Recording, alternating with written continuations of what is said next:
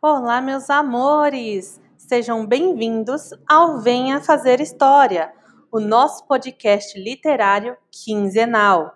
Meu nome é Jéssica Milato e eu irei comandar os episódios.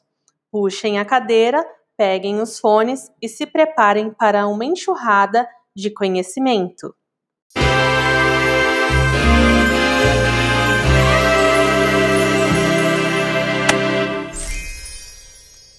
Nosso convidado de hoje é ele, Adriano Silva. Adriano é formado em letras e pós-graduado com mestrado em literatura e crítica da cultura pela UFSJ, pesquisador na área de literatura LGBTQIA+, e teoria queer, editor e fundador da Edições Vila Rica, escritor com vários livros publicados, entre eles Nicolas e Mateus, Lugar Comum e Toda a Saudade que Você Deixou. Seja muito bem-vindo, Adriano. Obrigado, Jéssica. É um prazer estar aqui com vocês. Hoje o nosso bate-papo vai ser sobre representatividade LGBTQIA+, na literatura. Então, para iniciarmos o tema, vamos lá às nossas perguntas. Muito se fala em literatura LGBTQIA+. Mas o que é essa literatura? Então, Jéssica, essa literatura ela precisa ter o protagonismo é, LGBT. Não basta ela somente ter o personagem. Né? A gente tem um é, exemplo do Rafael Montes no Jantar Secreto que ele tem um personagem principal que é gay, mas a literatura que ele produz não é uma literatura LGBT porque ela não tem protagonismo é, desses personagens, não, não fala das vivências desses personagens gays. Então, a literatura LGBT, ela para ser considerado essa esse tipo de literatura, precisa ter o protagonismo e falar das vivências. Muito bem. Precisa ser do meio para escrever sobre esse tipo de literatura? Não, não precisa, Jéssica. É, hoje nós temos muitos héteros escrevendo é, sobre é, relacionamentos homoafetivos. Porém, quando a gente tem é, integrantes da comunidade LGBTQIA+, escreve, escrevendo esse tipo de literatura, é melhor, porque eles estão, eles conhecem é, politicamente o que eles passam e a necessidade desse grupo. Né? Quando nós temos um hétero escrevendo esse tipo de literatura, é importante que se faça uma pesquisa bem aprofundada para não ficar com lacunas e espaços vazios, né? como a comunidade LGBT é a que mais consome os livros LGBT, ela, ela sabe exatamente o que está sendo escrito ali. Então, se tem muitos furos, esse autor pode receber muitas críticas. Esse tipo de literatura não é algo da atualidade, né? Embora muitas pessoas estejam tendo contato agora com uh, esse tipo de representatividade, uh, quando que ela surgiu? Infelizmente, a gente tem muitos casos e por isso também é importante que a gente tenha autores escrevendo sobre é, as vivências LGBT, né, para diminuir um pouco também desse preconceito. Né? É, se tem muito preconceito pelo que se desconhece. Então, quanto mais a gente colocar as nossas vivências e histórias nos livros, mais pessoas vão se identificar e mais visibilidade as pessoas vão ter. Sim, e Adriano, na sua, como que você observa a inserção dessa representatividade dentro da literatura, né? Porque em alguns livros que eu tive acesso, a gente sempre vê o papel uh, do gay, da lésbica, muito triste, assim, eles sofrem dentro do livro tudo aquilo que eles sofrem fora. A gente não uh, tem protagonistas de fato, né, LGBTQIA+, representando ali, seja um CEO, seja uh, um advogado de sucesso. Como que você enxerga isso? a gente tem dessa, dessa literatura tão trágica.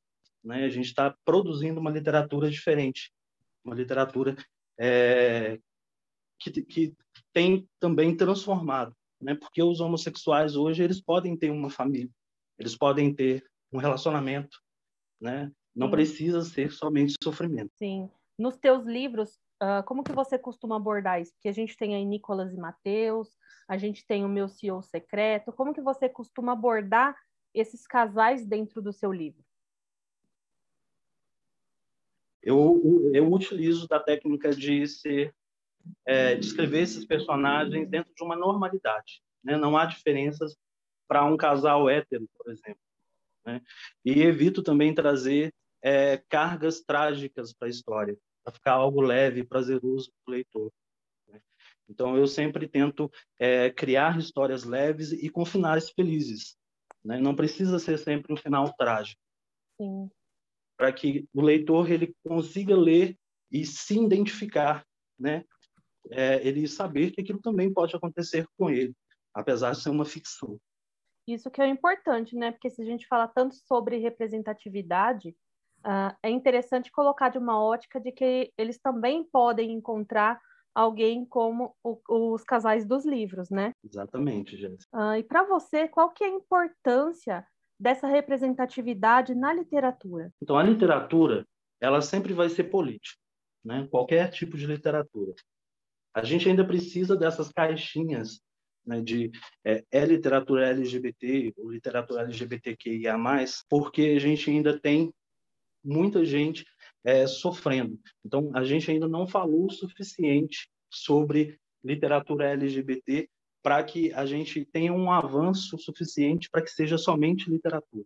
Seria legal que fosse somente literatura, não tivesse essas divisões e subdivisões, mas ainda é necessário. Quanto mais a gente fala de literatura LGBT e se escreve literatura LGBT, mais a gente vai avançando na luta contra o preconceito. Sim, inclusive, né, julho foi aí o mês de combate à homofobia. Uh, como que você enxerga esse mês sendo o autor LGBT? É, é importante que a gente não tenha somente uma luta no mês, né, mas que essa luta se estenda por todos os meses do ano. Mas nesse momento é importante a gente ter uma data específica, né? É, é, essa data ela relembra uma data importante de uma luta que aconteceu em Nova York em 1969. Então, essa luta é importante para ser lembrada e ser passada através das gerações. Sim. Uh, e como que você enxerga o mercado literário para esse tipo de literatura? Hoje o mercado literário ele se abre com mais facilidade. Né? É, e a literatura LGBT é uma literatura que vende, né? não somente pra, para o público leitor é, LGBT, mas para o público hétero também. Então, um, é, eu acredito que o mercado hoje ele é muito mais aberto a publicar esse tipo de literatura.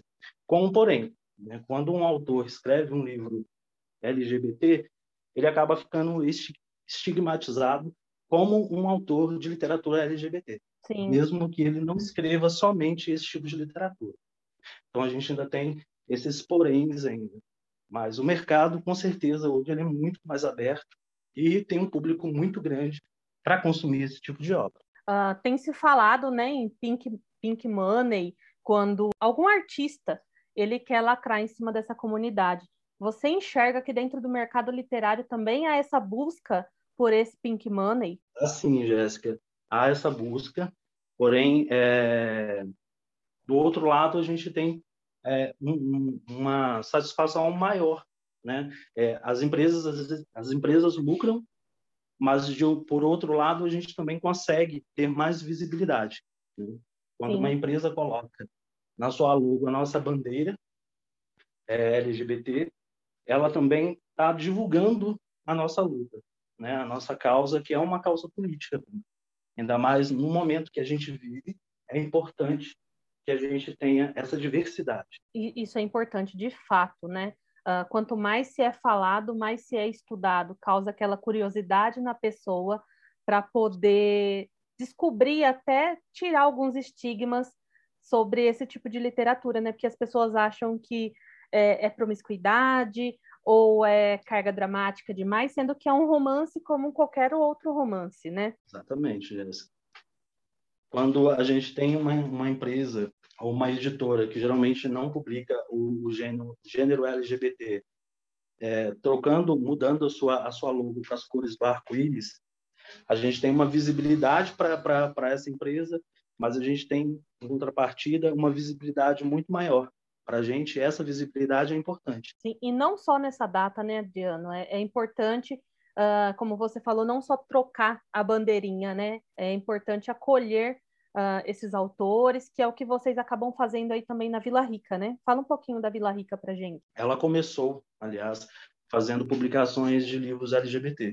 E a gente tem uma, uma demanda muito grande para esses autores. Né? Então, a, quando a Vila Rica surgiu, num primeiro momento, a gente publicava somente LGBT. E hoje, mais de 90% do nosso catálogo é de autores e de livros com temática LGBT.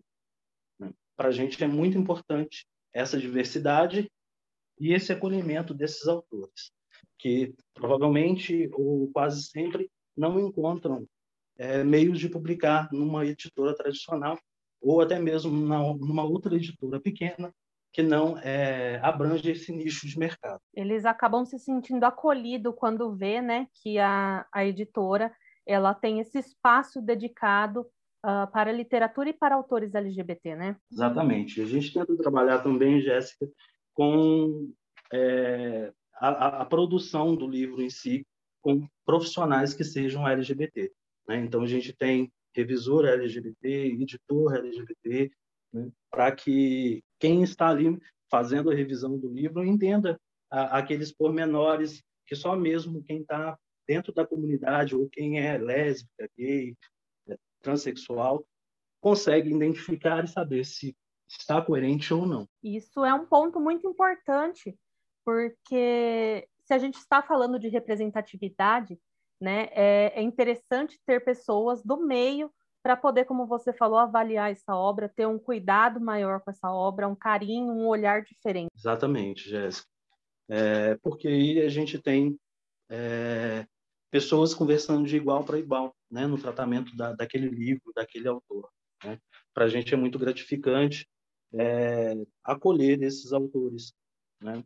não só pela, pela luta, né, mas também pela qualidade literária que a maioria possui. Em 2019, tivemos na Bienal do Rio de Janeiro um ato né, de censura por parte ali do prefeito uh, com um beijo gay que tinha numa HQ. Isso repercutiu né, no Brasil todo. Como que você enxergou os movimentos que foram feitos lá dentro contra esse combate? Porque assim foi algo muito lindo, né, para quem estava ali participando. Como que você enxerga essa censura que partiu por parte do prefeito e o movimento que se foi criado lá dentro contra esse ato de censura. Então, Jéssica, a gente não pode ter é, em 2021 ainda censura de livros. Né? A gente teve a Cassandra Rios em 1969, em que ela tinha 32 obras, das 32 obras que ela tinha, mais de 27 delas estavam censuradas.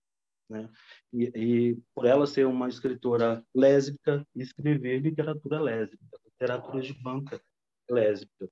E ela vendia cerca de 300 mil exemplares por ano. Né? Ela era uma, uma autora que vendia muito. E ela foi censurada justamente por tratar de temas lésbicos. E aí, quando é, a gente tem no Brasil uma literatura que, como o Bom Crioulo, produzida lá em 1895, a gente não sabe se o Adolfo Caminha era LGBT, se ele era gay ou se ele era bissexual, a gente não consegue saber disso. Mas tudo indica que ele possa ter sido é, LGBT. Né? O, o, o Oscar Wilde, quando escreve das profundezas lá na Europa, e ele é preso, e ele tem os bens é, confiscados e é, é, vai prestar serviço forçado, né? É, aquele tempo, né, de 1800, a gente tinha uma religião muito forte, a igreja dominava tudo, era um problema, né? E a gente não pode repetir isso em 2021. Sim. Né? Mais de 100 anos depois, é, é, a gente ainda tem esse problema. Então, eu, eu acredito que aquele é, ato na Bienal foi um marco, né? É, como eu disse para você, a nossa luta é política, né? E produzir literatura seja qual literatura é, for, sempre será um ato político e de resistência. Sim. Então, eu acredito que aquilo foi muito necessário e muito produtivo, né? Porque a gente não pode ter ainda esse tipo de censura, que mal há é, em livros que tratem da realidade de milhões de pessoas. Não é uma minoria, como é, muita gente gosta de pensar, mas é uma maioria grande e que sempre vai ter muitos adeptos a ela.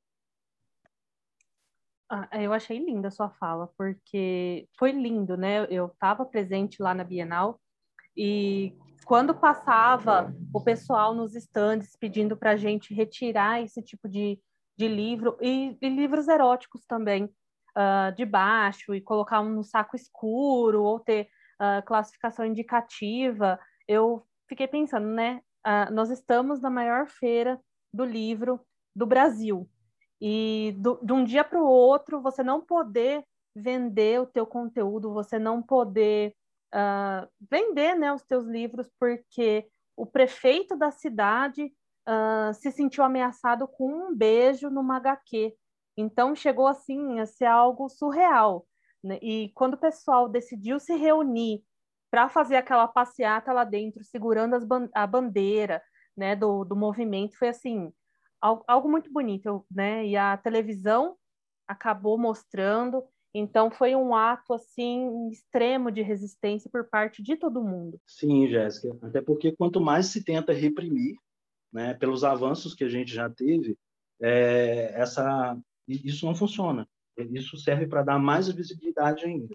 Quanto mais se reprime, mais a gente vai falar sobre o assunto, né? E quanto e quando a gente tem um assunto é, à tona sendo debatido, isso é benéfico para toda a comunidade, comunidade LGBT como um todo, né? seja na literatura ou seja na, na não literatura.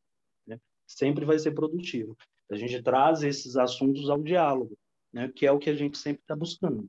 Sim, e um diálogo que é importante. Se houvesse esse diálogo sempre, não haveria uh, isso que a gente tem hoje, né? essa, essa falta de conhecimento por parte das pessoas que acabam enxergando o movimento totalmente diferente daquilo que ele é, né? Ah, o pessoal do movimento LGBT, eles não querem, uh, eles querem respeito, eles querem ser tratados como qualquer ser humano, uma porque ninguém chega num heterossexual e pergunta se ele é heterossexual, né? Uh, e é isso que a literatura que eu tô enxergando está fazendo. As pessoas estão consumindo esse tipo de, de livro e está tirando aquelas vendas da, da frente dos olhos. É, e a gente tem ótimos autores e literatura de boa qualidade e literatura de má qualidade sempre vai existir e também tem aquilo de às vezes não é bom para mim, mas é bom para você.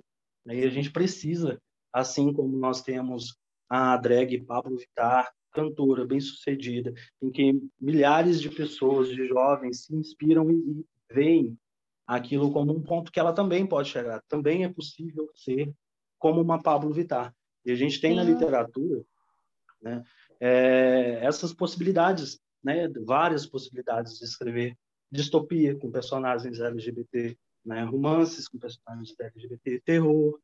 A gente tem um campo muito fértil e a gente tem uma, uma diversidade de autores muito produtivos né, enriquecendo essa luta, e como eu disse, ela acaba sendo política. Né? A gente ainda não pode é, colocar, a, a, é, nivelar a literatura como um todo. A gente precisa ainda ter um nicho específico de literatura que seja LGBT, né? para que a gente tenha essas discussões ainda em pauta e a gente tenha a ressignificação de tantas palavras. Né? Assim como o queer, por exemplo, a gente tem uma literatura surgindo, que é essa literatura queer, que é produzida por autores que são que transgridem as fronteiras do, do, do imaginário, né, do, do, sexo mesmo biológico, é macho e fêmea, e, e estão aí, né, produzindo uma literatura de alta qualidade. A gente tem o Gil do Vigor, que lançou um, um livro há pouco tempo, uhum. ele vem é, e a gente nem discute se o livro é bom, se o livro é ruim. O importante é que a gente tem um autor que é LGBT, que é queer, escrevendo, né? dando mais visibilidade e inspirando outras pessoas que elas também podem produzir literatura sendo um membro do LGBT. Uh, ah, você fala sobre literatura queer. Explica para os nossos ouvintes o que significa essa letra né, da sigla do LGBTQIA+. Então, a gente tem a ressignificação de muitas palavras na comunidade LGBT. E o queer, ele significa de forma pejorativa. Ai, que lindo isso. Nossa, achei lindo. Né? Pegar algo que te machuca, que te fere e trazer ali para o teu lado para mostrar para as pessoas que o que eles achavam agora que se dane, né? Que a gente trouxe essa essa letra para dentro do, do movimento e, ah, eu achei lindo, real, assim, muito, muito bacana. Eu não, não conhecia dessa forma. Sim, a, a comunidade ela vai, ela vai se apropriando, né, de, de, dessas palavras e vai ressignificando, né, de modo que ela acaba é, dando, dando uma, uma visão diferente daquela que o agressor queria passar. É viadinho, né? Que era um, uma, uma palavra que era para agredir, e aí a comunidade ela pega essa palavra e ressignifica ela em outra coisa. Então, para a comunidade hoje, o queer é o diferente, é o que não se enquadra, é aquele que não tem é, um enquadramento. Ele pode ser qualquer coisa. Então, é, o queer seria isso, né? Uma palavra que era uma agressão e que se transformou em outra coisa, ressignificou. E a literatura queer, ela tem um grande avanço assim após os estudos da Judith Butler, que é uma feminista. Né? Os livros dela propiciam que a literatura queer comece a avançar. Né? Hoje a gente tem esse novo campo, que é da literatura queer, né? e que vem ganhando bastante espaço. Uh, indica alguns livros dessa temática para a gente, Adriano. A gente tem um, um, um livro de uma escritora hétero, que é a Jade Vicente, que ela tem é, Meu Mais ou Menos Inimigo, que, que trata de, dessa, dessa temática. A gente tem O Silêncio dos Vagalumes, do Trevisan, que também é um autor é, de literatura queer.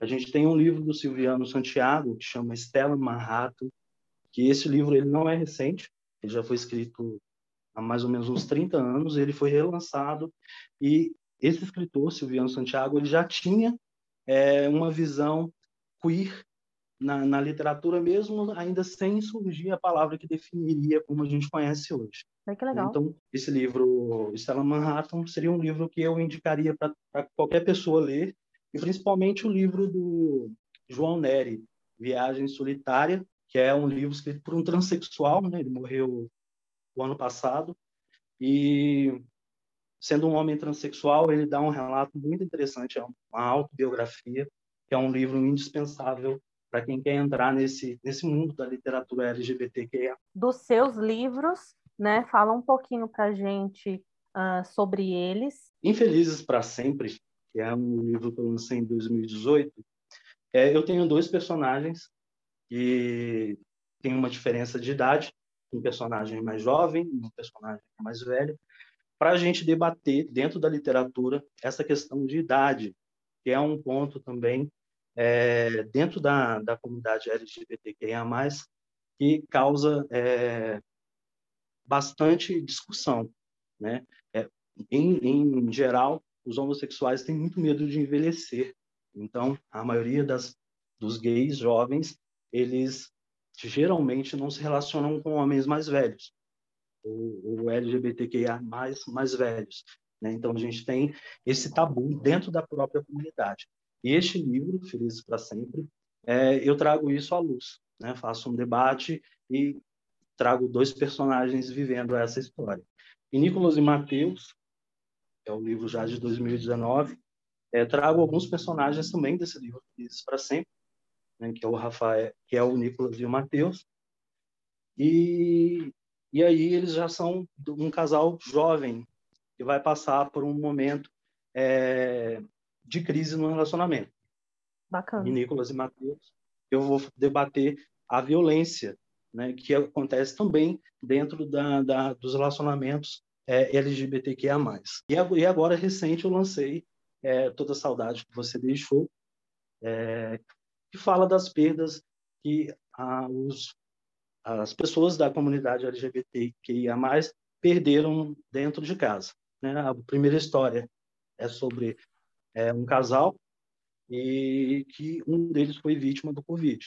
Né? Ele Nossa. acaba falecendo e como o personagem que ficou ele lida com essa saudade, com essa ausência. Né?